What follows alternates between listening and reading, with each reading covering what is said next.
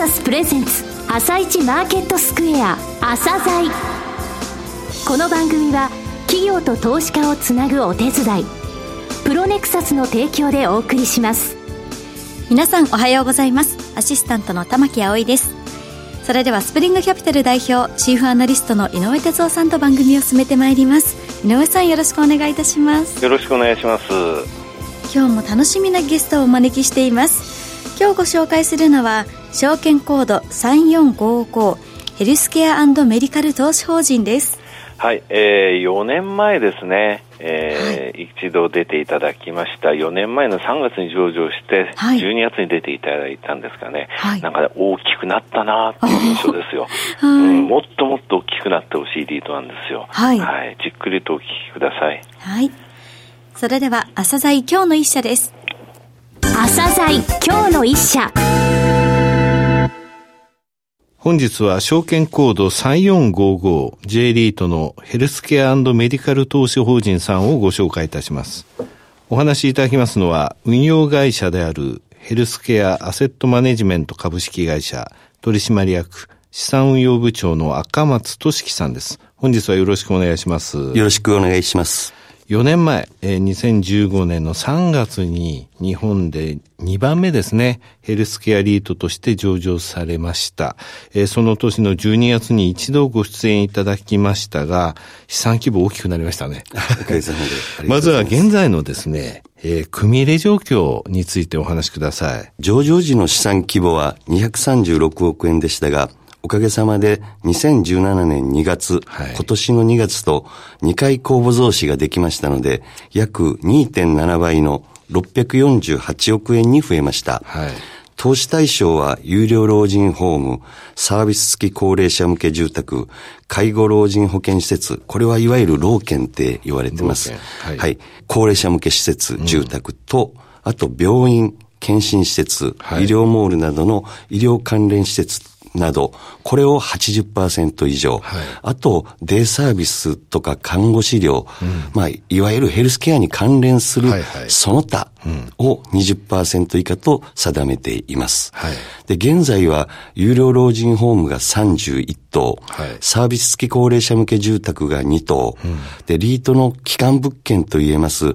130億円弱の400床の病院と、定員200人の有料老人ホームなどの複合施設、はい、これが、あの、大阪の千里中央にあるんですが、一、うん、棟ございます。はい、で、あと、病院ですね。こちらが一棟、はい、あの、J リート初買わせていただきましたが、うんはい、で、合計35物件となっています、うん、このリードスポンサーですけれども、3社ありますよね。はい、これが強みになっていると私実は考えているんですが、はい、この3社のご紹介、それからスポンサーサポートとかですね、連携についてもお話しいただけますか？まず、スポンサーですが、うん、あの、東証一部上場のシップヘルスケアホールディングス、あと NEC キャピタルソリューション、はい、そして三井住友銀行の3社となっています。うん。はい、ヘルスケアリート運営に必要不可欠な介護、医療、はい、ファンド運営、はい、そして金融に関する高度な専門性を持っておりまして、うん、で資産運用会社に派遣されている社員ともども、プロの集団だと自負しております。はい、で、例えばですね、はいはい、あの、リートの安定運営には資金調達力が不可欠ですが、はい、そこに三井住友銀行が控えているということは大変大きいことです。ですね、はい、はい。で、また、リートは公募増資をしないと物件を取得できません。うん。はい、ただ、不動産の売買のタイミングは待ってくれませんので、はい一時的に保有してもらうファンドが必要になります。はい、はい。このファンド運営のプロが NEC キャピタルソリューションです。はい。で、あと、ヘルスケアアセットは典型的なオペレーショナルアセットですので、でねはい、はい。介護事業や病院運営の目利きが必要です。うん、これは主にシップヘルスケアホールディングスの役割になります。すね、オペレーションの役割って大きいですからね。はいえー、赤松さんの考えられる他の強みって言いますかね、特徴にはどういうところがありますかね？はい。我々、スポンサー以外の特徴としては二つあると思っております。うんはい、まあ、一つ目はですね、あの、国が後押しする成長分野のヘルスケア施設に投資していきますということなんです。うんうんまあ、あの、ちょっと難しい話になるかもしれないですが、はい、日本は世界でも例のない高齢化が進んでいます。で、ね。はい、同時に少子化も進んでおります。うん、ですんで、社会保障費の増大、はい、あと介護負担の増大、うん、これ、らが大きな社会問題になっています。で、ねはい、このためですね、医療介護制度の見直しが今なされておらおりまして、はい、地域包括ケア、うん、地域医療構想の推進という新たな政策が進められています。はい、介護施設の拡充は急務となっています。うん。はい、で、あと、病院なんですが、うんこちらはもともと不動産は自分たちがお持ちのケースが多いです。はいうん、で、その規模は23兆円とも試算されています。はい、ですんで、新たな政策が進められている中で、様々なビジネスチャンスが出てくると考えています。うん、はい。で、ヘルスケアリートにおいてもですね、はい安倍首相が2013年でしたかね、うん、日本最高戦略をあの作りましたが、はい、あのその中でもう高齢者向け住宅と、うん、あと病院に関するガイドライン、うん、こちらがそれぞれ制定されました。そうですね、もうということはまさに国が後押ししているということです。ですね、はい。二つ目は？はい。二つ目なんですが、長期安定的な収入を確保しているということなんですね。はいはい、で、あの、ヘルスケア業界では、賃料が固定で、20年以上の長期の賃貸借契約で、建物全体を事業者、はい、まあこれからオペレーターと言わせていただきますけど、うんに一棟貸しすることが一般的なんです。どれぐらい入ってるかってあんまり関係ないですね。関係ないんです。はい。はい。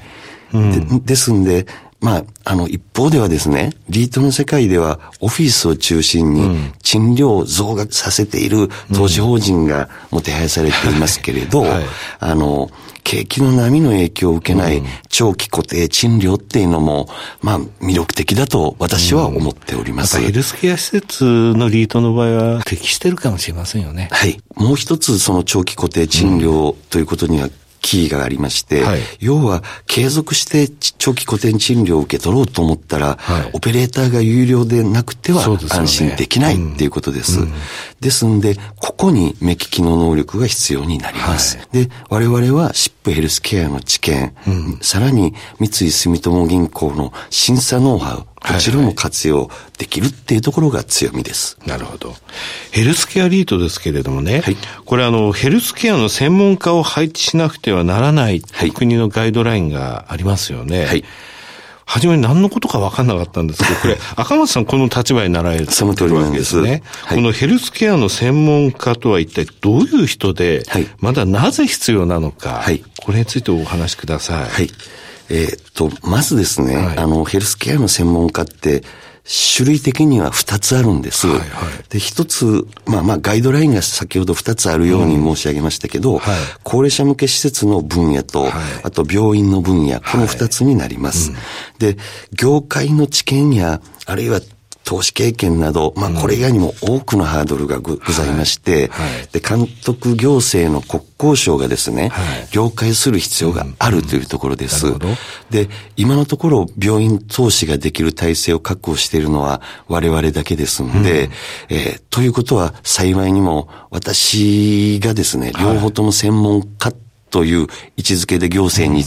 認知されている唯一の人間になってます。社内の体制の構築も必要で、はい、おそらく1年近くかかるんじゃないでしょうか。なるほどね。はい資産運用会社設立当時の私の元々の役割は目利きだけだったんですが、はい、今は集まる仕組みのプロデューサーを自称しています。集まる仕組みのプロデューサー。はい。はいまあ、具体的にはですね、うん、あの、簡単に物件を集められないことが分かりましたんで、はい、まあ、集まる仕組みの構想を作りました。はい、で、まずは、各オペレーター様と関係を強めて、はい、そのニーズを探りました。で、それとともにですね、うん、関係者は、対策としてどういう情報が必要なのかを各スポンサーをはじめハウスメーカーや不動産業者などからヒアリングするとともに、勉強会も相当やりました。はい、で、各社やはりあのポイントが違いますんで、うん、試行錯誤を繰り返しながらあの対策を見つけてですね、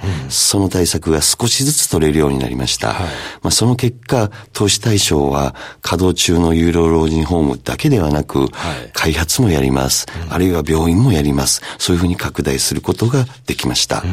で、私のことを医療介護に詳しいからできたと思っておられる方多いんですが、はい、まあ実際のところはですね、シップエルスケアホールディングスで複数のグループ会社の経営を、はい、に関与しておりましたんで、うん、まあ、要は相手方が会社や上司からどういう指示を受けているのか、そういったことが推測できました。はい、で、また、まあ自分で言うのもなんですが、地道に当たり前のことをやり続けてきたっていうことが大きいと思っています。うんで、今後は、まあ集まる仕組みの構成メンバーをですね、うん、もっともっと増やしていって、さらなる拡大を目指していきたいと思っています。さて、えー、今後のですね、投資主価値の向上に向けた取り組み、どういうことをお考えなのかお話しください。はい。投資主価値の向上に向けた主な取り組みは4点です。はい、まずは、やはりポートフォリオの拡大の強化に努めます。うん、で、中期的には資産規模1000億円を目指します。目指してください。ありがとうございます。肝になる集まる仕組みの話は先ほどさせて、させていただきましたが、うん、現時点で我々しかできない病院不動産の取得、運用にももちろん注力いたします。はいうん、これに関しては M&A と建て替え、そして財務改善、これが切り口になると思っています。これがまず1点目ですね。はい、さあ、2点目は、まあ、2点目は安定的な財務運営です。はい主要スポンサーのの三井住友銀行を中心にバンクフォーメーションが構築されておりますので、うん、安定した資金調達力を持っています。はい、まあ、しかしながら財務の一層の安定化を目指します。はい、3点目は？はい。3点目は投資主優待制度です。投資主優待制度はい。こちらはですね、うん、オペレーター様の協力のもと、投資主の皆様に投資主優待を実施できていまして、はい、特筆すべきはですね、はい、一口買っていただくだけで、買うのに何千株とかそういうのはありません。はい、買っていただくだけで利用できます。で、中身はって言いますと、有料老人ホームの無料見学や体験入居、うん、あるいは利用料の割引などがああります。なるほど。さて、4つあるっていうお話ありましたけど、最後ですね、4つ目は？はい。最後は ESG への取り組みです。はい、今後、特に機関投資家から注目される可能性が高いんで、はい我々はこれに取り組んでいます。で、まあ、そういったことを頭の片隅に残してくださいっていう感じでしょうか。はい、で、一応ですね、うん、前回の公募増資の時には、はい、国内初のソーシャルローンを三井住友銀行から調達しました。